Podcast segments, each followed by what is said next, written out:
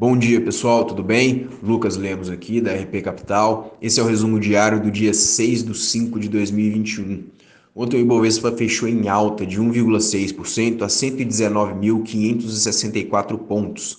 O dólar comercial cotado a 5,32, o S&P em 4.167,59 pontos e o petróleo Brent valendo 68,45 dólares. No Brasil, o Comitê de Política Monetária elevou a taxa Selic em 0,75 pontos percentuais para 3,5% ao ano, conforme amplamente esperado. No comunicado pós-decisão, o comitê reafirmou seu plano de fazer um ajuste parcial das condições monetárias, mas destacou que esse plano depende da evolução do cenário econômico. O único compromisso é atingir a meta de inflação de 3,5% em 2022. Para a próxima reunião, o Copom antevê outro ajuste de mesma magnitude na taxa básica de juros.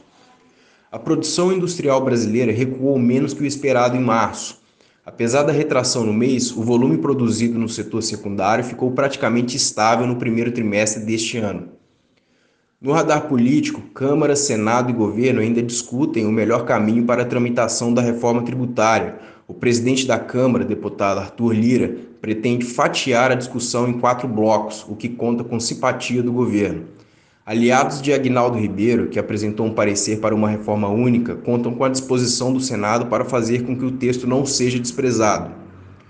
No cenário internacional, os dados da economia americana seguem apontando para forte recuperação da atividade local. O PMI de serviços nos Estados Unidos subiu de 60,4 em março para 64,7 em abril, nova máxima da série histórica de dados iniciada em 2009.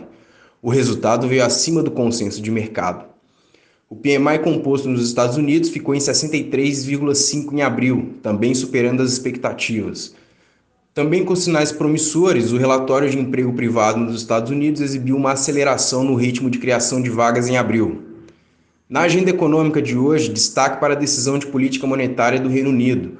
O Banco da Inglaterra tende a apresentar projeções econômicas mais favoráveis, em linha com os avanços significativos na vacinação contra a Covid-19 e a recuperação robusta da atividade na região. Bom, pessoal, esse é o resumo de hoje. Qualquer dúvida, estamos sempre por aqui. Um abraço.